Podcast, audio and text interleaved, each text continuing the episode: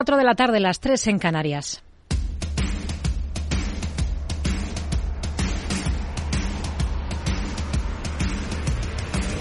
No decida lo que hará el mercado. No se salte las normas de su operativa. No se deje dominar por sus emociones. Mercado Abierto con Rocío Arbiza. Muy buenas tardes. Alzas generalizadas en las bolsas en una sesión que los inversores se toman como un puente a la espera de la jornada relevante de la semana, que será la de mañana, con la publicación del dato de IPC en Estados Unidos. En la última intervención del presidente de la Fed, Jerome Powell, no tocaba dar ninguna pincelada sobre las próximas intenciones del organismo y la clave está en esa cifra de mañana que, salvo sorpresa, se espera que confirme que se está en el camino de contener la escalada de los precios. Se está apuntando a un descenso de la cifra interanual de IPC hasta entornos del 6,5-6,7%. A la espera, lo que tenemos a esta hora de la tarde en Estados Unidos es tono positivo generalizado. Tenemos alzas las más acusadas en el S&P 500 del entorno del 0,60% y tenemos una sesión de repuntes discretos también aquí en Europa con el selectivo, con el IBEX arriba un 0,37%, un selectivo que intenta afianzar esa cota de los 8.700 puntos, de nuevo con Solaria y Grifols animados y con Celnex como freno. Hay cambios en su cúpula, como también los hay en la de CaixaBank. La entidad financiera ha confirmado la salida de un histórico de su director general de negocio, Juan Antonio Alcaraz, durante la última década máximo responsable de la red comercial del banco. Le sustituye Jaume Massana, pero su área se divide en tres en un intento de contar con más sabia para afrontar los retos de la entidad en los próximos ejercicios. De momento, hoy está cediendo terreno CaixaBank en bolsa en un día de descensos generalizados en el sector, entre la banca. Como también cae, y en este caso es el peor hoy del selectivo, la torrera Celnes. Renuncia a su hasta ahora consejero delegado Tobias Martínez a partir del 3 de junio. Dice al marcharse que el contexto económico y financiero actual, distinto al que ha marcado la evolución de la compañía en los últimos ocho años, demanda cambios. Enseguida preguntamos en Mercado Abierto qué suponen estos cambios en ambas compañías del IBEX. Todo en un día con el dato sobre la mesa de lo que pierde Rusia al día por las sanciones europeas al petróleo. 160 millones, según un informe del Centro de Investigación sobre Energía y Aire Limpio, que calcula que los ingresos del Kremlin se han reducido un 17% desde diciembre por ese embargo al crudo. Todo mientras se trabaja para lidiar con las consecuencias de la guerra en Ucrania. Una de ellas, ya saben, la cuestión energética. España acaba de adelantarse a Bruselas, proponía en las últimas horas una reforma integral del mercado eléctrico de la Unión Europea y la vicepresidenta tercera y ministra para la Transición Ecológica y Reto Demográfico, Teresa Rivera, dice que ha despertado un gran interés entre los socios europeos. Por ahora, como digo, la reacción ha sido de enorme interés, positiva. He hablado con muchos de mis colegas, me han mostrado su interés por estudiar bien el documento y por, por compartir de, vuelta las impresiones que, que, puedan generarles. Todo mientras sigue la polémica por la presión fiscal en nuestro país. La ministra del ramo, María Jesús Montero, asegura que se mide desde un indicador homogeneizado por el FMI y Eurostat para poder comparar entre regiones y que eso refleja que el nivel es sensiblemente inferior al de países del entorno, pese a lo que se diga. Por lo demás, hoy el presidente del Gobierno, Pedro Sánchez, se ha comprometido a seguir en la misma línea de los últimos tres años en este ejercicio electoral que, recuerda, es crucial para España. Vamos a hacer lo mismo que hemos hecho en estos últimos tres años de gobierno de coalición progresista. Y es seguir dignificando las pensiones, como lo estamos haciendo, seguir dignificando el salario mínimo, como lo vamos a hacer, seguir recuperando la dignidad de los empleos, como lo hemos hecho con la reforma laboral, y seguir protegiendo a la gente de a pie, como hicimos durante la pandemia y como vamos a hacer ahora durante la guerra. Hoy por el lado macro, por cierto, tenemos un dato de producción industrial que echa el freno, cae un 1,8% interanual en noviembre después de seis meses de ascensos. Enseguida lo analizamos. A partir de las cuatro y media hablaremos de la tendencia de las grandes firmas textiles como Inditex a través de Zara o H&M de lanzar una línea de negocio ligada a la ropa de segunda mano. Desbancarán a las plataformas más veteranas de la economía circular. Lo vamos a analizar con Neus Soler, profesora de la Universidad Oberta de Cataluña. Tendremos nuestra sección de educación financiera a partir de las cinco y media. Hoy vamos a hablar del nuevo impuesto en las nóminas, del conocido como MEI, que acaba de entrar en vigor. ¿A quién afecta? ¿De qué modo? Lo analizaremos de la mano de Ana Escribá, directora del grado en Derecho y profesora de Derecho Laboral en la Universidad Internacional de Valencia. Y en la última parte del programa, a partir de las seis, tendremos consultorio de bolsa con Gerardo Ortega, responsable de gerardoortega.es y colaborador de CMC Markets. Esto es Mercado Abierto en Capital Radio. Comenzamos.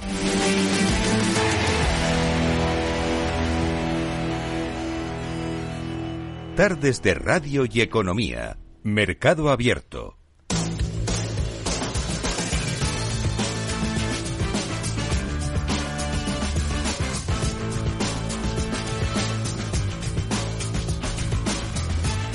Comenzamos, como siempre, mirando a Estados Unidos, mirando al otro lado del Atlántico. Hoy que tenemos alzas generalizadas del entorno del medio punto porcentual, tanto para el Nasdaq 100 como para el S&P 500, más discretos los repuntes en el Dow Jones del 0,30%. Entre las referencias macro de esta jornada, el dato de refinanciación de hipotecas que crece en Estados Unidos. Javier Luengo, muy buenas tardes. Sí, Rocío, buenas tardes, porque los propietarios aprovechan que los tipos están más bajos de lo que lo van a estar según proyecciones de mercado, con una hipoteca a 30 años, la más habitual en la primera economía del mundo, que se reduce con tasas hasta el 6,42%. Caídas que provocan, en todo caso, un incremento de 5 puntos porcentuales en las nuevas solicitudes. En clave política, Joe Biden en jaque por los últimos informes secretos. Que al parecer tenían su despacho privado sobre Irán, Ucrania o el Reino Unido. 10 o 12 documentos del periodo 2013-2016 que, según un adelanto al que ha podido acceder la cadena de televisión CNN, el grado de secreto de los informes dicen que no ha sido revelado. La nueva mayoría republicana en la Cámara de Representantes comienza a imponer su agenda. En las últimas horas, los congresistas han aprobado la creación de un subcomité para que investigue el uso partidista de los órganos de gobierno y una comisión de supervisión a China por la guerra comercial, las tensiones por los microchips y la autonomía del territorio de Taiwán. Crecen las tensiones en el Pacífico. Estados Unidos y Corea del Sur prevén un ataque nuclear de Corea del Norte. Y ya preparan maniobras, una veintena sobre el terreno, programadas para los próximos seis meses con el objetivo de esclarecer el papel de cada uno de los países y la respuesta esperada ante una emergencia. Se recupera la normalidad en el tráfico aéreo estadounidense. Tras una mañana de caos con cancelaciones, retrasos en centenares de vuelos por un fallo informático que han dejado en tierra por lo menos a 91 aeronaves y 700 se están eh, moviendo con otro horario. Por el momento se desconocen las causas del fallo, aunque desde la Casa Blanca se descarta un ciberataque. La Unión Europea pide detalles sobre los planes de inversión de las grandes tecnológicas y telecos. Concretamente, Bruselas quiere información sobre los planes de infraestructura en la nube, la financiación y desembolsos de inversión antes de presentar una legislación que podría hacer que las grandes tecnológicas tengan finalmente que pagar los costes de desarrollo de la nueva infraestructura. Miramos a compañías. Apple sigue su camino hacia la independencia. Va a fabricar sus propias pantallas. A partir del 24, según Bloomberg, en un intento por conseguir depender menos de otros fabricantes y países. La firma quiere comenzar a utilizar sus pantallas en los Apple Watch, los relojes inteligentes que lance a finales del año que viene y posteriormente llevarlas al resto de dispositivos. Por cierto, que precisamente a raíz de la patente de los Apple Watch, Máximo le ha ganado la guerra en un juicio de patentes a los de Cupertino. Instagram y Facebook dejarán de dirigir anuncios a menores basados en género. Así lo ha confirmado en el blog corporativo de Meta en las últimas horas la propia compañía, destacando que está respondiendo a las investigaciones y regulaciones sobre el asunto.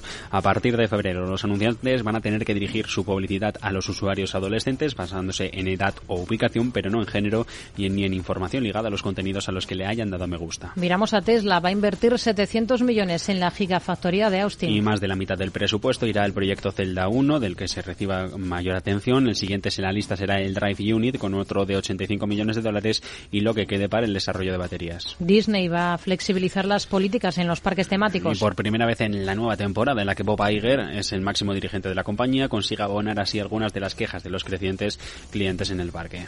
Aumentan los pedidos de Boeing, pero sigue por detrás de Airbus. Por cuarto año consecutivo en el marco de, una mayor de, un mayor desarrollo de su rival europeo gracias al potencial del mercado chino. Las entregas de la estadounidense se quedan en las 480 naves con 774 nuevos pedidos. Goldman Sachs comienza a despedir trabajadores en Asia. A medida que se embarga en el nuevo plan para reducir costes que podrían acabar con miles de puestos de trabajo en todo el mundo. Se espera que poco a poco los recortes lleguen hasta 3.000 puestos. Wells Fargo reduce las hipotecas y el servicio al cliente. En una nueva estrategia, la entidad dejará de financiar algunos préstamos hipotecarios y frenará el servicio de la deuda. Así reducen el imperio hipotecario de la que es la cuarta entidad bancaria estadounidense en medio, dicen, de una limpieza de balance. Mientras Twitter lanza la negociación del ERE para buena parte parte de la plantilla aquí en España. Según avanza la información, la compañía inició la semana pasada las conversaciones con los más de 20 empleados dos meses después de que se comunicaran los despidos a través de un correo electrónico. Son algunos de los protagonistas de la jornada en Estados Unidos, una sesión en la que si echamos un vistazo a los movimientos más destacados, tenemos, por ejemplo, en el S&P 500 entre los títulos que mejor tono registran a valores eh, como Charles River, que está subiendo la firma de laboratorios más de un 5%. Hoy Tesla también rebota con claridad, un 3,80%. En el lado de los recortes, en el lado de las caídas, tenemos a V, por ejemplo, con descensos de más del 2%, a Verizon en el sector telecos con un retroceso de más del 1,5%. Vamos a mirar al mercado americano con Celso Otero, gestor de fondos de Renta 4 Gestora. Celso, ¿qué tal? Muy buenas tardes. Hola, buenas tardes, Rocío, ¿qué tal? Bueno, es un día con pocas referencias macro en Estados Unidos, eh, apenas esos datos de solicitudes de hipotecas, eh, una sesión en positivo para los índices, ganancias moderadas en vísperas de ese dato importante, clave, de hecho, del IPC del último mes. ¿Qué es lo que esperan ustedes? La verdad es que estamos viendo cómo el mercado va cambiando paulatinamente su sentimiento hacia los datos de inflación, ¿no? Después de un año que vivimos con ese tensionamiento de, los datos de inflación, vemos como paulatinamente se van relajando, ¿no? Y ahora mismo el mercado está esperando que, se encuentre en niveles del 6,5%. En, en ese sentido, eh, nosotros también estamos viendo estas subidas ¿no? que están impulsadas por esa posible eh, relajación por parte de, de la Reserva Federal de la política monetaria a medida que los datos van saliendo, eh, van, viendo cómo la economía se va desacelerando y esa inflación pasa a estar algo más controlada. Lo que pasa es que nosotros lo que estamos viendo en los datos es que la parte de servicios sigue estando fuerte y igual que muchas veces el mercado lo vemos moverse de forma pendular, ¿no? Y pasamos de un, absoluto pesimismo. Ahora estamos viendo cómo el mercado está cogiendo demasiado optimismo en la parte de la inflación. Es evidente que poco a poco se va a desacelerar debido a la política monetaria más restrictiva de la Reserva Federal, hmm. pero igual es temprano para echar las campanas al vuelo. Está bastante plana. Si miramos a, valores concretos, está bastante plano Wells Fargo a esta hora de la tarde. ¿Qué le parece que mm, este banco, que ha sido tradicionalmente uno de los líderes en el mercado de las hipotecas en Estados Unidos, vaya a reducir precisamente de manera importante eh, su negocio en este ámbito. Sí, es una medida que, que ya se venía anunciando y, que al final eh, lo que trata es de ir reduciendo sobre todo el negocio de terceros, es decir, no solo no tanto las hipotecas que ellos conceden, sino terceros que gestionaban sus hipotecas a través de Wells Fargo, pues ir reduciendo eh, ese, ese volumen, ¿no? Ahí se han encontrado la compañía con distintos problemas eh, de, demandas eh, en todo ese segmento.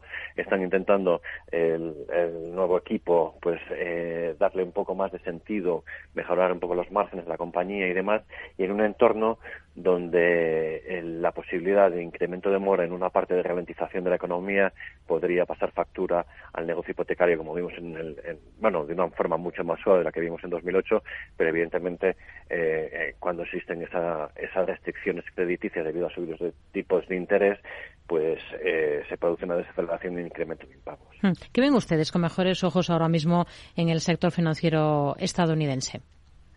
Bueno, sector financiero es, es, muy amplio, ¿no? Es decir, siempre nos viene a la mente los bancos, ¿no?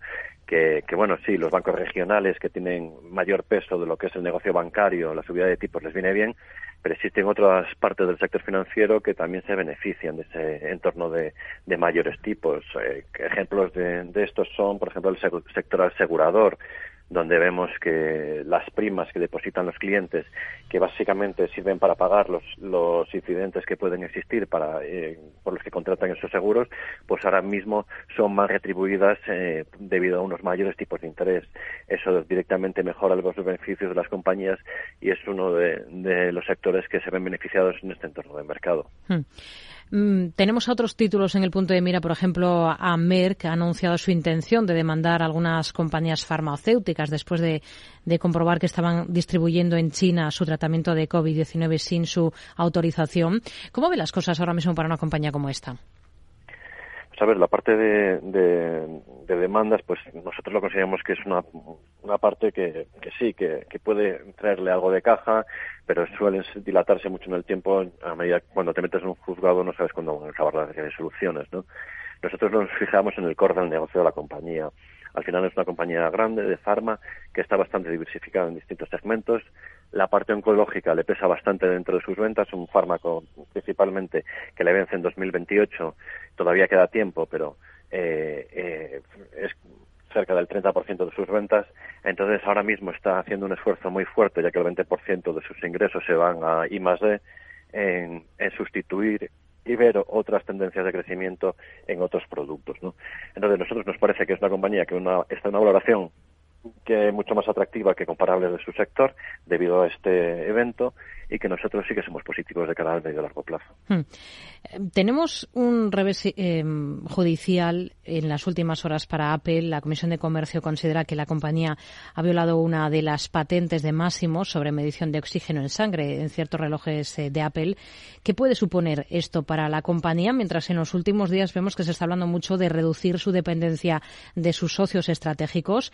Ahora lo último es que planea comenzar a usar sus propias pantallas personalizadas en dispositivos móviles a partir ya del año 2024?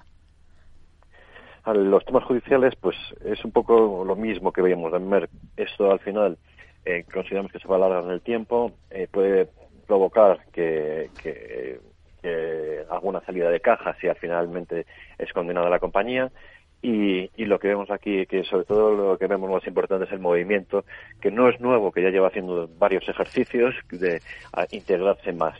¿no? Eso, en un momento como el actual, donde vemos que hay presiones de precios, pues muchas veces cuando tú pasas de costes variables, eh, que son eh, tener mucha parte de tu producción externalizada, a costes fijos que lo empiezas a, a, a fabricar tú, eh, pierdes flexibilidad pero cuando ya tienes un volumen muy estable, un mercado estable, pues al final consigues que esos mejorar los márgenes, ¿no? Porque al final consigues una producción que muchas veces te sale más barato que si lo externalizas y con una menor dependencia a los posibles problemas de cadena de suministro como, como hemos visto en el COVID, ¿no? Entonces al final ese movimiento consideramos que va a seguir estando ahí en la compañía. Vemos que la parte de, de software y no de hardware debería ir ganando también más peso y al final lo que vemos en la compañía es que eh, sigue trabajando para mantener esos magníficos números que, está teniendo últimamente. Estamos también pendientes de Tesla. Va a invertir más de 700 millones para expandir su fábrica en Texas. ¿Qué le parece esa, esa estrategia de apostar por ampliar la producción en suelo estadounidense? Sí, más, más que en suelo estadounidense, lo que vemos es que Tesla siempre lo que ha, ha hecho es montar sus fábricas de cerca de donde tienen los consumidores. Eso cuando, cuando normalmente vemos otras cadenas que llevan la producción a, terceros países porque sale muy, muy mucho más barato que en su mercado local, eh, pues dices, ¿cómo es que Tesla lo, hace en su propio terreno, ¿no? que va a perder márgenes? En este sentido, cuando montaron aquí, por ejemplo, la fábrica en Alemania, pues también eh, la pregunta era, ¿por qué no lo monta en otro, en otro país que puede salir la mano de obra más barata? al final lo que vemos es que muchas de sus megafactorías están muy automatizadas, con lo cual el coste de la mano de obra eh, no pesa tanto dentro del coste total. Entonces, eso de acercar, al final, eh, quitas tiempos de espera y demás, que al, fin, al, final de todo lo que consigues es eh, tener más contento al consumidor y que no te esté afectando tampoco mucho al margen. Con lo cual lo vemos que es una estrategia que va a seguir manteniendo a medida que van desarrollando los mercados. Nos quedamos con ello. Celso Otero, gestor de fondos de Renta 4 Gestora. Gracias por su análisis con nosotros. Muy buenas tardes. Muchas gracias a vosotros. Buenas tardes. Mercado Abierto. Capital Radio.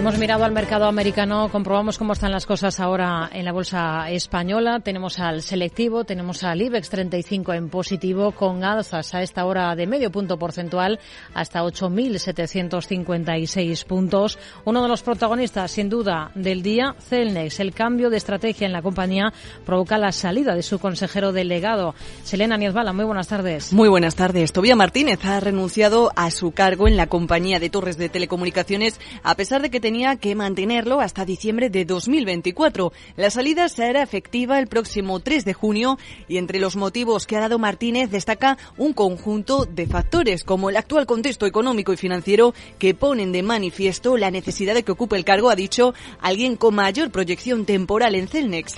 Hoy está la compañía liderando las caídas dentro del IBEX con descensos del 2% en 31,95 euros. También abandonará su cargo, en este caso como director general de negocio de CaixaBank, Juan Antonio Alcaraz. Un puesto que ha ocupado durante la última década y que abandonará después eh, de que el Consejo se haya reunido hoy para analizar cómo será la salida. La entidad ya ha reconocido esta salida de Alcaraz y la entrada de tres nuevos eh, nombramientos en el área de negocios del banco, entre los que se incluye a Jaume Masana Ribalta como director de negocio. BBVA liquida su filial industrial. El Banco Industrial de Bilbao desaparecerá para integrarse así en Banco Occidental, una decisión que se ha tomado debido a que la filial prácticamente no desarrollaba ya ningún tipo de actividad. Red Eléctrica destaca que España afronta unos precios más bajos en el mercado eléctrico que el resto de países europeos gracias al papel de las renovables. Así es, en una intervención en el Spain Investors Day que se celebra hoy y mañana, la presidenta de Redella, la antigua Red Eléctrica, ha recordado que las renovables representan actualmente el 59% de la potencia nacional, lo que para Beatriz Corredor permite que España disfrute de unos precios más bajos que el resto de países de su entorno. Acciona presenta también una oferta por En este caso por un activo concreto. Se trata de una planta desaladora ubicada en Marruecos que tiene clientes públicos y garantizarían unos ingresos recurrentes. En este caso, como decimos, se trata de una oferta por un activo concreto y no global en el marco del proceso de liquidación del grupo energético y tecnológico Abengoa. SACIR explora la venta parcial de sus autopistas en Colombia. Goldman Sachs toma la mayor posición en la compañía de los últimos 10 años. Así es, SACIR eh, sabemos que es el mayor promotor de concesiones de carreteras en Colombia Colombia y el total de sus activos suma una inversión de 4.000 millones en el país. Ahora la compañía estaría planeando rentabilizar su inversión sacando a la venta el 49% de sus activos en Colombia, algo similar a lo que habría hecho en Chile a través de la venta parcial del holding que controla las concesiones en el territorio. Por otro lado, Goldman Sachs ha incrementado su participación hasta el 6,3% del capital de SACIR, lo que supone el mayor porcentaje desde 2010. Vamos a mirar algunos de estos nombres, algunos de estos protagonistas de la jornada en la Bolsa Española. Lo vamos a hacer de la mano de Juan Esteve, director de inversiones de Cow Markets. ¿Qué tal, Juan? Muy buenas tardes. Juan, ¿qué tal? Muy buenas tardes. Bueno, enseguida recuperamos esa, esa conexión porque queremos preguntarle por los protagonistas de la jornada, por los protagonistas del día en la bolsa española. Hoy tenemos en el lado de las caídas, en el lado de los recortes, peor comportamiento dentro del sector financiero en una entidad como Bank Inter que está recortando por encima del 2%. La mencionada Celnex también con fuerte presión vendedora. Unicaja le sigue con caídas que superan el 1,5%. Pero hay también algunos movimientos interesantes, algunos movimientos destacados en el lado positivo Caso, por ejemplo, de Grifols. Está remontando a esta hora de la tarde por encima del 4,7%, un alza que también experimenta Colonial, la compañía del sector inmobiliario, la Socimi, alzas del 1,63%, lo mismo prácticamente que está repuntando Solaria, una de las compañías del IBEX que mejor despegue de ejercicio está teniendo. Creo que ya podemos saludar a Juan Esteve, director de inversiones de Comarkets. Juan, ¿qué tal? Muy buenas tardes. Hola, muy buenas tardes, que habíamos tenido un problema. Sí, bueno, no, le escuchábamos, pero ahora sí que le escuchamos eh, perfectamente. Tenemos una jornada de, tono positivo para las bolsas europeas, para el selectivo español son ganancias bastante discretas. Se trata de afianzarse el IBEX, el selectivo por, ese, por encima de esa cota importante de los 8.700 puntos. En vísperas, como estamos, de ese dato de IPC en Estados Unidos, en un día con evidencias de que la producción industrial aquí en España echa el freno porque cae un 1,8% en tasa interanual en noviembre después de seis meses de repuntes. ¿Con qué se queda de esta jornada? Yo creo que esta jornada lo que, lo, que yo me quedaría es la estabilidad que está teniendo la bolsa ahora, después de todas esas alzas que llevamos durante este año 2023, que en, las, ah, en la antesala de esa comparecencia de, de Powell estemos en una situación en leves subidas, yo creo que es una situación muy buena para continuar este inicio de año, como he dicho, positivo para el IBEX 35. ¿Qué, espera, si miramos ya valores a protagonistas, qué espera de, Celnes con la salida de su consejero delegado Tobías Martínez, que ha renunciado y que se marcha el 3 de, junio? Yo creo que ahora mismo Celnex, ante esta salida, sí que es normal que podamos acontecer ante una cierta volatilidad dentro de, la compañía de la cotización. A los inversores, lógicamente, no les suele gustar los cambios ni les suele gustar las sorpresas y que haya un cambio de CEO, en este caso una renuncia, pues es un evento bastante importante. Entonces, yo creo que durante unas sesiones podemos acudir a una cierta volatilidad dentro del valor. ¿Qué balance hace de su gestión y cuál cree que es el rumbo que necesita ahora mismo la compañía, que necesita Celnex? Yo el balance que hago es muy positivo. Celnex realmente ha tenido unos ejercicios muy positivos, se ha consolidado como una de las compañías en, ejercicios pasados más importantes o, de mayor revalorización de todas las bolsas. Yo creo que el objetivo que tiene ahora es precisamente afianzar todo ese mercado que, que ha ido abriendo y todo ese modelo de negocio que ha ido desarrollando y el gran reto que tendrá el negocio es precisamente afianzar esa posición y llevar a la compañía un paso más allá. Otro de los protagonistas es eh, CaixaBank. No es la, única marcha, la de Tobias Martínez en Celnex, porque la entidad ha confirmado la salida de su director general de negocio, Juan Antonio Alcaraz. Le va a sustituir Jaume Massana. ¿Qué le parece el cambio? ¿Qué es lo que persigue CaixaBank a su juicio con estos movimientos? Yo creo que CaixaBank ha hecho unos movimientos también muy importantes durante los ejercicios pasados. Yo valoraría como muy positiva esa trayectoria. Yo creo que ahora también los retos que tiene la compañía, al igual que todo el sector financiero, han hecho unos pasos muy importantes de cara a la remodelización de su negocio, pero también es cierto que ahora tienen que avanzar un poquito más hacia la transformación digital, hacia ese nuevo modelo de banca, ese modelo de, presente y futuro, lo que estamos viendo en otras entidades. Yo creo que ese es el, el reto que tiene ahora mismo CaixaBank avanzar hacia esa dirección y generar un banco todavía mucho más rentable de lo que lo es. Es noticia el BBVA, también en el mismo sector, en el financiero, por la nueva emisión de deuda que ha anunciado, en este caso bonos garantizados a cuatro años y medio. ¿A la entidad qué potencial le ve este año en bolsa?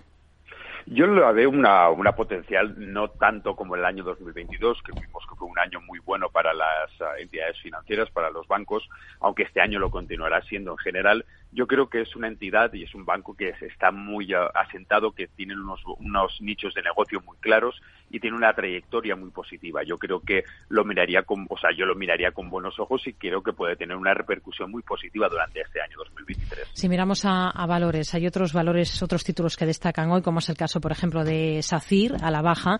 ¿Qué le parece que explore la venta de hasta el 49% de sus autopistas en Colombia, replicando un poco el modelo que ha llevado a cabo en Chile? Yo creo que al final es un cambio de rumbo, un, cambio de rumbo tampoco, pero una, una centralización de su negocio, buscar nuevas vías de uh, modelos de negocio, también teniendo en cuenta que quizá este año 2022, este año 2023, perdón, y el siguiente pueden ser años que en los cuales la inflación les puede perjudicar de una manera negativa. Entonces yo creo que es un movimiento lógico en el mercado y creo que es un, movimiento lógico a la hora de buscar nuevos nichos de mercado. Hmm. Es noticia también Acciona, lo hemos contado porque ha presentado una oferta por un activo de, de Abengoa, en concreto una planta desaladora en Marruecos. ¿Qué visión tiene ahora mismo para Acciona en el arranque de este ejercicio? Yo creo que al final sería más o menos la misma línea de lo que he ido comentando, lo que hemos comentado anteriormente. Yo creo que al final es búsqueda de nuevos nichos de negocio, búsqueda de nuevas oportunidades y intentar rentabilizar las inversiones que tiene o que va a realizar. Lógicamente, poder adquirir una parte de, ah, ese modelo de negocio de Abengoa que lo pueda hacer a muy buen precio, le puede permitir generar unas, ah, unas trayectorias empresariales dentro de las energías quizá alternativas a las que está teniendo y, por lo tanto, poder desarrollar un modelo de negocio paralelo. Nos quedamos con ello. Juan Esteve, director de inversiones de Cow Markets. Gracias. Muy buenas tardes. Un placer. Buenas tardes. ¿Cómo invertir ante la subida de tipos? Hay aproximadamente 37 millones de resultados. ¿Quieres que los lea? Uf, mejor que no. Puedes seguir buscando entre millones de contenidos, pero un asesoramiento de calidad solo te lo dará un especialista. En Renta 4 te ofrecemos un servicio de asesoramiento gratuito siempre que lo necesites. Entra en r4.com y descubre cómo te podemos ayudar. Renta 4 Banco. ¿Quieres más? Mamá, ¿has visto mi sudadera gris? En el primer cajón. ¡Ay, no está! ¿A qué voy yo y la encuentro? Cuando buscas no siempre encuentras, pero en las rebajas del corte inglés siempre encuentras lo que buscas. Hasta el 50% en marcas infantiles como Gap, Goco, Levis, Hackett y Pepe Jeans. Del 7 de enero al 28 de febrero, las rebajas del corte inglés en tienda web y app.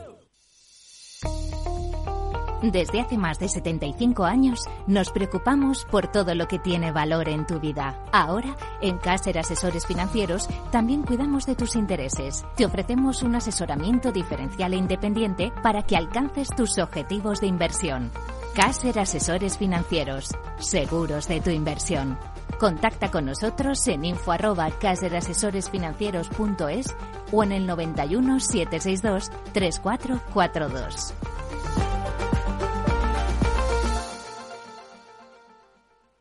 Tardes de Radio y Economía con Rocío Arbiza.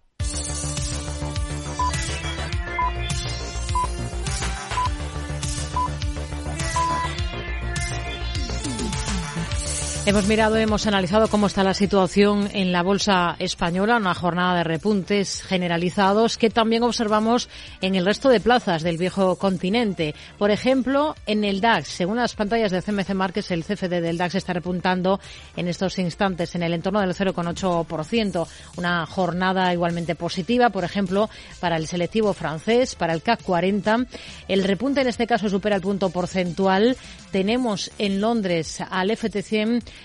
con eh, recortes moderados del 0,39% y encontramos a esta hora al selectivo europeo Eurostox 50 con una subida del 1,20%. Vamos a comprobar cuáles son los nombres propios del día en el viejo continente. Selena Niezbala. Jornada con varios eh, valores destacados, entre ellos eh, JD Sports con los avances que nos van llegando a la previa de la temporada de resultados. La cadena de moda deportiva se impulsa hoy en la Bolsa de Londres gracias al aumento del 20% de sus ventas en la campaña navideña y después de anunciar que aspira a cerrar 2022 con un beneficio récord por encima de los mil millones. En el lado contrario, en el de las caídas, destaca la baja la aseguradora Direct Line tras anunciar que suspende su dividendo después de que el mal temporal en Reino Unido haya incrementado los siniestros. El pesimismo en bolsa se extiende al resto del sector en su conjunto y por su parte, Sainsbury cae a pesar de que sus ventas han crecido en el último trimestre de 2022 y de que espera que en el conjunto del ejercicio los beneficios se sitúen en el extremo superior del rango de orientación. Los descensos también se extienden en esta sesión de miércoles hasta la aerolínea Ryanair que ha anunciado el cierre definitivo en su base de Bruselas después de que aumentara sus tarifas un 11%, al igual que en el caso de Buy Systems, a pesar de que ha conseguido, eso sí, un contrato de 120 millones de dólares con la Marina de Estados Unidos. Si cambiamos de mercado, en Francia, sin lugar a dudas, el protagonismo recae hoy sobre el conglomerado Louis Vuitton. La hija de Bernard Arnault, Delphine Arnault, actual vicepresidenta de Louis Vuitton desde 2013, pasará ahora a desempeñar a partir de febrero el cargo de presidenta y consejera delegada de Christian Dior. Mientras tanto, la actual persona al frente de Dior, es decir, Pietro Beccari, pasará a ser consejero delegado de Louis Vuitton en lugar de Michael Burke. Y por otro lado, hoy se han hecho públicos los detalles de los principales accionistas de Credit Suisse que han dejado a la luz que hasta el 20% de la entidad suiza está en manos de firmas de Oriente Medio y en gran parte en el Banco Nacional Saudí. Vamos a analizar lo más interesante del día. Lo vamos a hacer con Alberto Roldán, director de inversiones de Metagestión. Alberto, muy buenas tardes.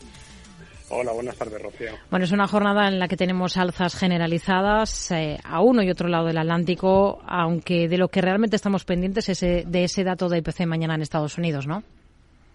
Absolutamente. Eh, es la cita clave que tenemos en el muy corto plazo. Eh, el mercado espera una, una caída significativa de la inflación, aunque solamente sea por el efecto base, empezar ya a descontar un escenario para este primer tramo del año, dibujemos hasta el mes de junio aproximadamente, en el que de manera progresiva los niveles de inflación se van a atenuar y eso debería llevar, según la apuesta generalizada, que la Fed aflojar el ritmo de la subida de tipos de interés y eso es lo que al final están poniendo un poco en precio los mercados, no solamente la renta variable, que ha tenido un inicio de año explosivo, sino que también la deuda eh, está reflejando bueno pues esa situación menos tensa. Eh, venimos de un mes de diciembre en el que la inversión de la curva de tipos se aceleró precisamente por miedos a que la inflación decepcionara, pero hemos cambiado rápidamente de discurso y ahora mismo la situación actual a un día apenas de que se publique ese dato, hmm. es de que la inflación va a ser un dato bueno, incluso se va a mejorar y que la FED en la próxima subida, perdón, la próxima reunión va a ejercer una subida todavía menor de lo que había sido el ritmo reciente del año pasado. ¿El, arranque de año que están teniendo las bolsas europeas eh, ¿le, está, sorprendiendo? Sí, sí, muchísimo, no, no cabe duda. Hay una fortaleza inusitada que es complicado explicar porque los factores que comenté anteriormente son tremendamente volátiles. Tan volátiles como si mañana el dato de inflación supera el 6,5% esperado, seguramente veamos un efecto de castigo muy considerable. ¿no? Eh, a mí no me gustan estos movimientos tan agresivos, tan poco fundamentados, eh, ya lo conocen los oyentes, pero inevitablemente cuando el mercado tira con fuerza no hay otra, eh, otra reacción posible más que dejar que corra. ¿no? no se puede argumentar que la subida es excesiva, que quizá el riesgo es demasiado, cuando realmente hay un apetito comprador que tampoco se puede achacar exclusivamente un cierre de posiciones cortas. ¿no? Es una eh, entrada de liquidez inesperada en el mercado y que bueno pues está eh, acaparando toda la atención y, desde luego, sobreactuando. Está muy por encima de lo esperable. Y el FTC de Londres, por ejemplo, que ya fue el mejor de Europa en el último ejercicio, hoy mismo ha tocado un máximo de los últimos cuatro años, gracias sobre todo a ese peso que tienen las acciones mineras allí en el selectivo y pese a movimientos llamativos en la City, como esa caída importante que vemos en Direct Line por la cancelación de su dividendo final para, para 2022. ¿Tienen algo en cartera ahora mismo de bolsa británica? Pues tenemos una posición eh, pequeña, digamos, si son compañías puramente cotizadas, es un 14% de peso lo que tenemos en el Fondo Internacional, pero con exposición directa a la economía británica no llega ni al 3%, es decir, no es un mercado en el que nosotros estemos apostando en nuestro Fondo Internacional. Eh, sí, evidentemente el tirón ha sido eh, importante desde el año 2020 y a pesar de que es una economía que ha tenido una crisis de deuda en el tercer trimestre del año pasado, recordemos, con una libra muy castigada, con eventos políticos y escándalos eh, que no han tenido parangón en Europa, a pesar de todo, eh, la renta variable ha sido capaz de sobreponerse a todos estos efectos negativos y desde el año 2000 pues el, rebote ha sido espectacular, tan espectacular que está pues apenas 100 puntos de su máximo histórico, pero si lo venimos con dividendos, lo que vemos es que no ha hecho más que marcar máximo histórico tras máximo histórico, es decir, que el índice compuesto con los dividendos eh, está disparado hacia hacia niveles, pues eso, que, que, realmente nos, nos ponen en perspectiva hmm. un mercado que, que lo irracional y lo real, pues a veces se, se, disocian de una manera tan espectacular como estamos viendo en este comportamiento. Si miramos a, a, valores, a compañías, hoy estamos pendientes sobre todo de Louis Vuitton después de la decisión de Bernard Arnault de nombrar a una de sus hijas, a Delphine, como consejera delegada de Christian Dior, Christian Dior que es uno de los buques insignia de, de la compañía, del grupo de lujo. Eh, ¿Cómo tenemos que interpretar este, este movimiento? Porque quien ocupaba su puesto hasta, hasta este momento, Pietro Beccari, se convierte por su parte en el nuevo director ejecutivo de Louis Vuitton. Bueno, aquí hay dos, dos consideraciones, ¿no? Una, pensar que es una compañía que abusa del nepotismo, o bien pensar que está suficientemente bien preparada como para ocupar ese cargo, ¿no? Eh, no, tenemos una visión de la empresa tan clara como para dar una aseveración hacia un lado u otro. Lo que sí es cierto es que el mercado, es evidente, lo está premiando, la acción vuelve a estar eh, pues eh, disparada, pero siempre nos deja esa sensación de que era una empresa, en una empresa de muy alta calidad, en un negocio extraordinario como es Louis Vuitton, las 30 veces beneficios que cotiza actualmente están muy por encima de lo que sería razonable. ¿no? El año pasado nos dejó algunas ventanas, algunas posibilidades de poder comprar esta compañía, pero lo cierto es que estos niveles de valoración, siempre decimos lo mismo, nunca hay un momento claro para comprar Louis Vuitton. Y es cierto, cuando en los años 2010, 2011 estaba a per 20 y el lujo no se compraba, era una idea francamente interesante. Desde ahí quien la comprara y quien arriesgara con esta inversión en 10 años ha triplicado y cuatriplicado su inversión. ¿Es factible pensar lo mismo en los próximos 10 años? Es una iconita eh, grande, pero con tipos de interés subiendo y a una Mamper de 30 40 veces, parece complicado, parece muy complicado, la verdad. Está por encima la compañía de 772 euros la acción. Hablábamos hace un instante de, Reino Unido.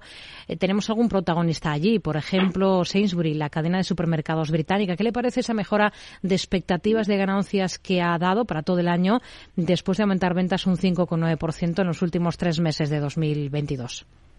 Sí, un dato de ventas muy muy sorprendente, fuerte. Eh, tanto en las ventas comparables como en el desglose que ha facilitado se han visto crecimientos importantes. La compañía dice que ha sido muy beneficiada por el efecto del mundial. Eh, es posible y eso le ha llevado, que yo creo que es el efecto positivo que hay que recoger de estos datos, a elevar un 20% su previsión de beneficio antes de impuestos. ¿no? Y además habla de que el, flujo de caja que espera generar este año en el negocio retail va a estar en torno a las 600 millones de libras nosotros no nos parecen datos como para mirar en más en profundidad la compañía. De hecho, tenemos un comparable que sí que creemos que en valoración está mucho más atractiva, es una compañía más pequeña, un small cap, y que se está beneficiando de estas dinámicas favorables de mercado en términos de consumo, en un mercado, volviendo a lo que comentaba anteriormente, pues que está eh, caro, pero marcando máximos históricos. Pues nos quedamos con ello. Alberto Roldán, director de inversiones de Metagestión. Gracias por su análisis con nosotros de todos estos protagonistas del día en Europa. Muy buenas tardes. Hasta la próxima. Adiós. Por cambiar de banco, Santander te lo pone fácil. Hacerte cliente es tan sencillo y rápido que lo puedes hacer estés donde estés, que para algo es una cuenta online. Y además, te llevas 150 euros si traes tu nómina antes del 2 de diciembre. Consulta condiciones en bancosantander.es. Santander, por ti, los primeros. Pa, pa, para, pa. ¿Qué es ir más allá? Con Arval podrás llegar donde te propongas de la forma más sostenible y darle a tu empresa todas las soluciones de movilidad que necesite, asesorando con las mejores opciones de movilidad para las distintas necesidades de tu flota, con vehículos electrificados, bicicletas, coche compartido. Arval, la transición energética arranca aquí. Más información en arval.es. Tardes de Radio y Economía con Rocío Arbiza.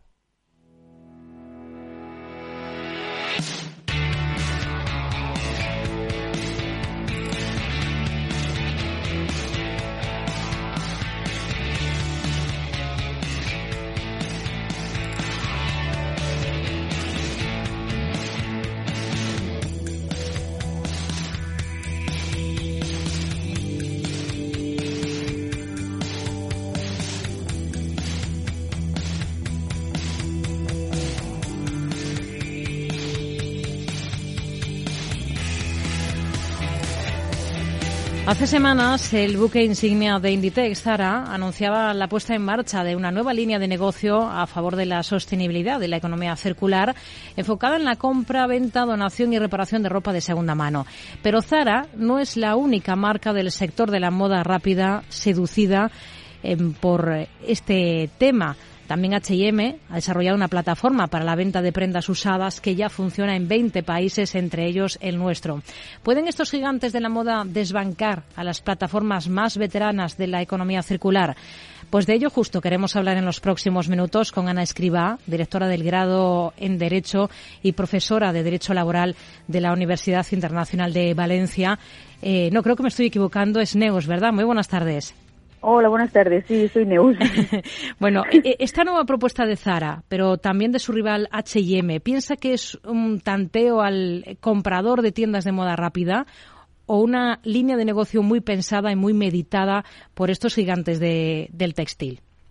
Yo creo que es una línea de negocio muy meditada porque la sociedad del consumidor lo está pidiendo hace tiempo. Estamos eh, hablando ya desde hace tiempo de pues eh, esta necesidad imperante que hay de, cuidar el planeta y al final las empresas lo que hacen es lo que pide la sociedad, lo que pide el consumidor.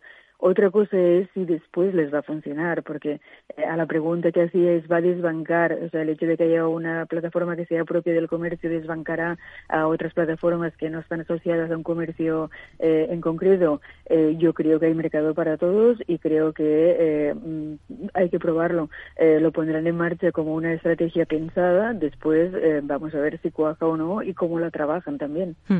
¿Realmente piensa que tiene visos de sobrevivir este impulso que estamos viendo por la por la segunda mano?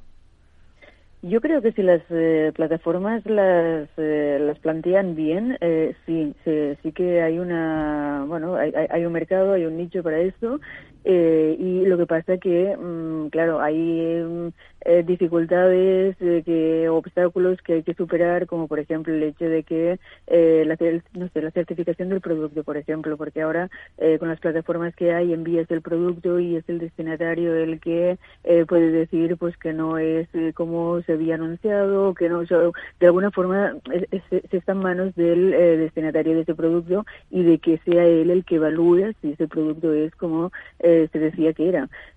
Claro, en este caso yo creo que si la plataforma es de, eh, de un comercio en concreto, debería ser el propio comercio el que eh, hiciera esta certificación de que el producto realmente está en, en, buen estado, en el estado en que el anunciante lo eh, ha dicho que estaba. Eh, después también los puntos de recogida y de entrega. Ahora, por ejemplo, las plataformas que hay eh, es, es, complicado gestionarlo para, para, para, hacer el intercambio porque eh, o tienes que eh, acordar un momento presencial que vaya los, bien a los dos, a las dos partes de la transacción o tienes que hacer un envío y entonces, bueno, ¿quién paga los portes? Eh, claro, el hecho de que el comercio eh, tenga mm, tiendas físicas y una gran capilaridad en este sentido puede facilitar mucho este aspecto porque mm, no dependerás de horarios, no dependerás o podrás entregarlo en una tienda durante el horario comercial, el destinatario lo recogerá quizás en otra, quizás el propio comercio lo pase de una tienda a otra.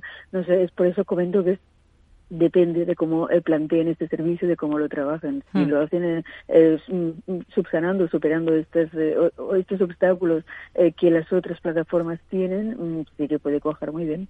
Hmm. Lo que está claro es que la industria textil es la segunda más contaminante. ¿Es insostenible tal y como está ahora mismo concebido el sector de la moda rápida? Es insostenible actualmente y esto es eh, bueno son datos de la de, la ONU.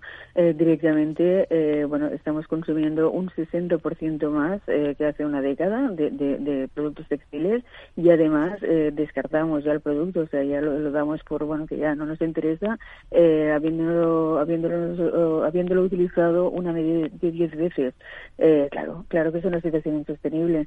De todas formas bueno después también está por ver estos comercios que están lanzando estas aplicaciones, que está muy bien, que es un primer paso hacia la sostenibilidad, pero después también hay que compensarlo con eh, producir menos, porque no tendría sentido, ¿no? O sea, potenciar la, la venta de segunda mano, pero seguir produciendo estas cantidades ingentes de, de producto y, y además eh, muchas veces en condiciones eh, nada deseables. Hmm. La crisis y la inflación piensa que, que, han sido, digamos, impulsores secundarios de esta tendencia que estamos viendo hacia la comercialización de ropa de segunda mano.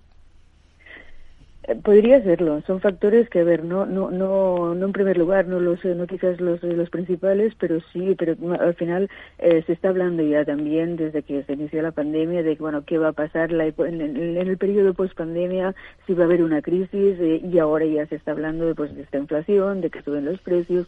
Eh, sí, al final, eh, bueno, eh, la necesidad principal es la de mm, ser más sostenible, pero sí que otros factores como estos pueden ayudar incluso incluso más a que las empresas se decidan, ya no estas que quizás ya lo habían eh, planteado antes de que se generase esta inflación o que hubiera estos problemas, pero otras sí, otras otras empresas, otras marcas que, eh, bueno, mm, empezando estos primero y a raíz de estos problemas que pueden, bueno, pues un, quizás una futura crisis o eh, quizás que se mantenga este nivel de inflación, sí que puede ayudar también a que salgan otras aplicaciones de otros comercios, de otras marcas.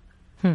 Lo cierto es que ahora se está hablando mucho más de ese tema de la segunda mano eh, tras el anuncio en este sentido de, de, Zara, pero la propuesta de H&M parece que ha pasado más desapercibida aquí en España, ¿no? Ha pasado más desapercibida y además eh, H&M, eh, ahora hablamos de esta aplicación concretamente de, de venta de, de, ropa de segunda mano, sí. pero H&M ya hace mucho tiempo, hace años, eh, que ya está haciendo acciones en este sentido de la sostenibilidad y, por ejemplo, eh, no sé si todavía lo mantienen, pero hace años ya permitían que el consumidor llevara eh, bolsas de, bueno, de, de, ropa pues que ya no quisiera para después de ellos hacerlas entrar en la, en la economía circular y en función de, de bueno, iban a peso, o sea, tú llevabas una ropa, una bolsa bolsa de ropa y en función del peso que tenía esa bolsa te daban unos vales, te lo consideraban por vales para después poder comprar en las tiendas H&M eh, producto nuevo. Entonces, bueno, era una forma de impulsar el consumo igualmente porque al final te dan vales para que después compres, pero por otro lado también estaban ya potenciando todo este sistema de la economía circular.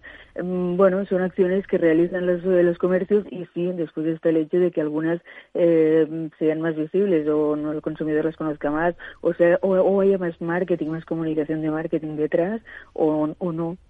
En el caso de Zara, claro, eh, el tema en, en, nuestro país es que, bueno, eh, a Zara mm, la seguimos todos muy de cerca porque es una empresa nacional, es una empresa española y es líder también en el sector y de alguna forma nos pisamos mucho en lo que hace Zara y aunque no lo comunique, aunque no lo publicite, eh, lo estamos siguiendo, mientras que quizás otras marcas como pueden ser H&M nos quedan o las vemos ya un poco pues de más lejos, ¿no? Nos quedamos con ello. Neus Soler, profesora de la Universidad Oberta de Cataluña. Gracias por atender la llamada de este programa de Mercado Abierto en Capital Radio. Muy buenas tardes. Gracias a vosotros. Mercado Abierto con Rocío Arbiza.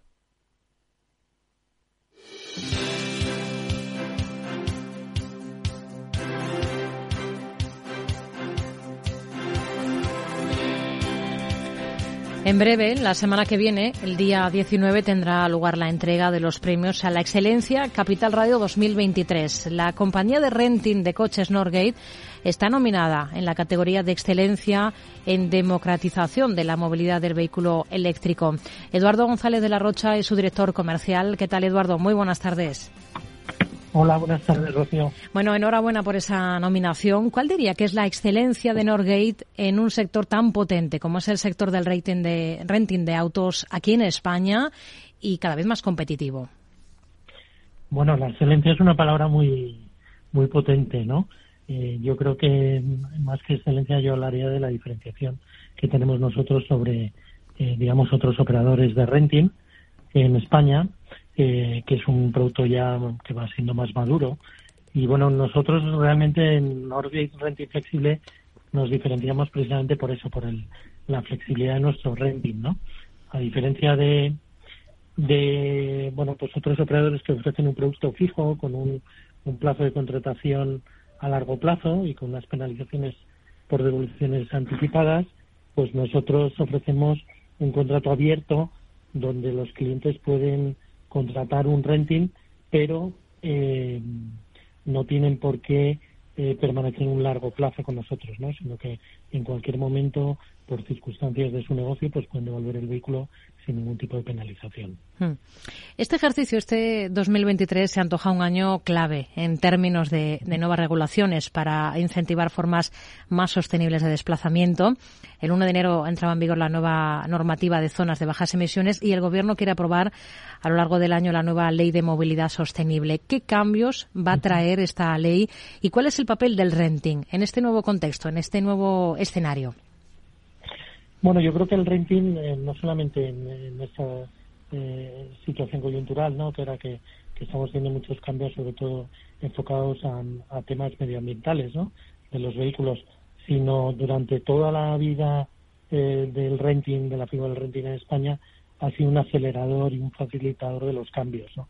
Ha permitido, bueno, pues que, que no solamente unos pocos, sino tanto todo tipo de empresas como eh, ya sean grandes empresas, ya sean eh, micropymes, ya sean autónomos o incluso particulares ya, pues puedan acceder a unos determinados vehículos que interesen en ese momento, ¿no?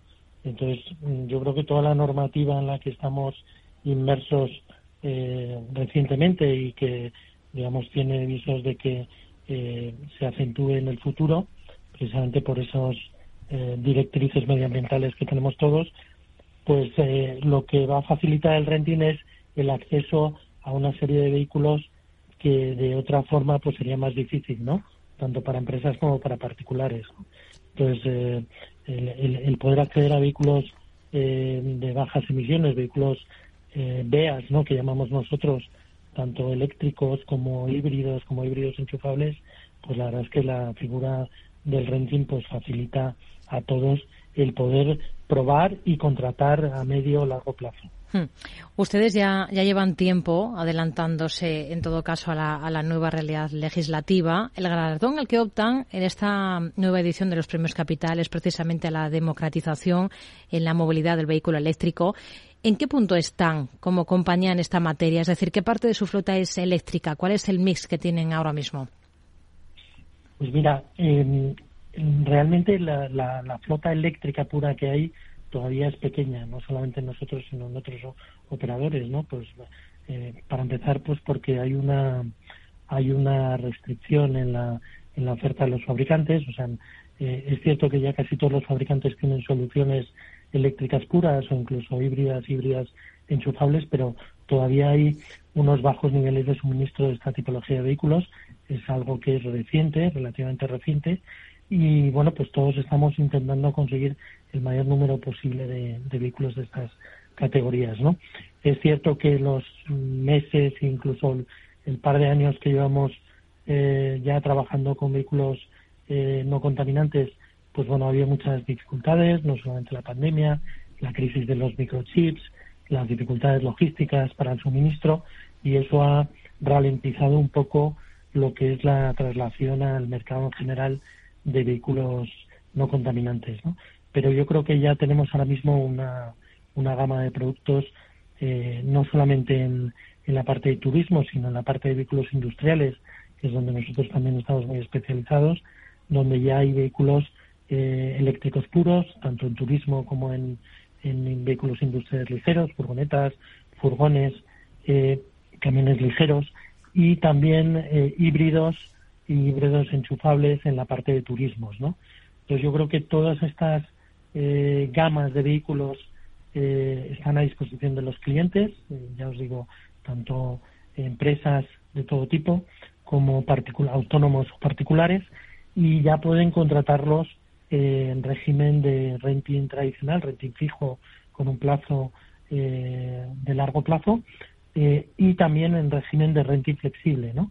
Donde únicamente el compromiso es un mes y a partir de ese mes el cliente puede hmm. eh, devolver el vehículo en caso de que vea que no le encaje o empresas que a lo mejor alquilan 10 o 20 vehículos y que luego necesitan menos vehículos, pues pueden eh, utilizar esa flexibilidad. ¿no? Hmm. Porque ¿de qué tamaño de flota estamos hablando por parte de la compañía de, de Norgate aquí en España?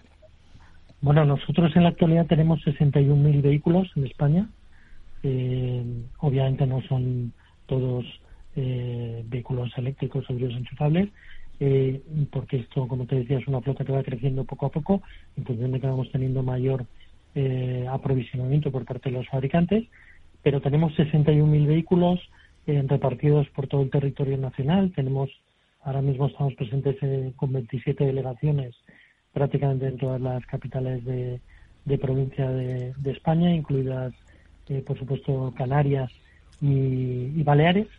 Y bueno, pues eh, somos 1.200 trabajadores directos en la compañía que nos encargamos pues de, no solamente de la parte comercial y de la contratación de los vehículos, sino de dar todo el servicio, todos los conceptos de servicio que están incluidos en un renting, ¿no? Que son desde, desde el propio uso y disfrute del vehículo, como de la cobertura de mantenimientos eh, de los vehículos, las reparaciones, el seguro, ah. el vehículo de sustitución, o sea, todos los conceptos que lleva el uso y disfrute de un vehículo, pues están incluidos en la cuota de renting. Hmm. Eduardo, ¿el, ¿el, mercado automovilístico en qué punto está? Las automovilísticas, si miramos sus datos, entregan menos pero ganan más. Los nuevos vehículos cada vez son más caros. ¿El vehículo en propiedad acabará siendo una rara avis? Es decir, ¿estamos en el momento más dulce para el renting en mucho tiempo? Bueno, estamos en un momento complicado para el sector del automóvil, ¿no? Eh, eh, como te decía, eh, bueno, pues todo lo que ha sido la pandemia, la época de pandemia, como la crisis de suministros, sobre todo en la parte de, semiconductores, de microchips y luego problemas logísticos, ha hecho que haya una ralentización por parte de la, de la oferta de los fabricantes, ¿no? De la producción y la oferta que poco a poco se va recuperando, ¿no? Pero eso ha hecho que el mercado de la automoción pues ralentice sus, cifras de ventas. Y bueno pues eh, está en los medios de comunicación. Lo estáis viendo vosotros como este año pues ha habido una disminución de matriculaciones en España no fruto mm, sobre todo como te decía por esa ralentización en la en la puesta a disposición por parte de los fabricantes por, por, bueno retrasos de fabricación y ausencia de, de muchos accesorios. Eh, en contra de ello, hmm. el renting eh, ha seguido creciendo de forma fuerte y de hecho hemos aumentado nuestra penetración sobre el total de matriculaciones y de estar en cifras del 20, el 24% en años precedentes, pues estamos ya cerca de cifras cercanas al 30, ¿no?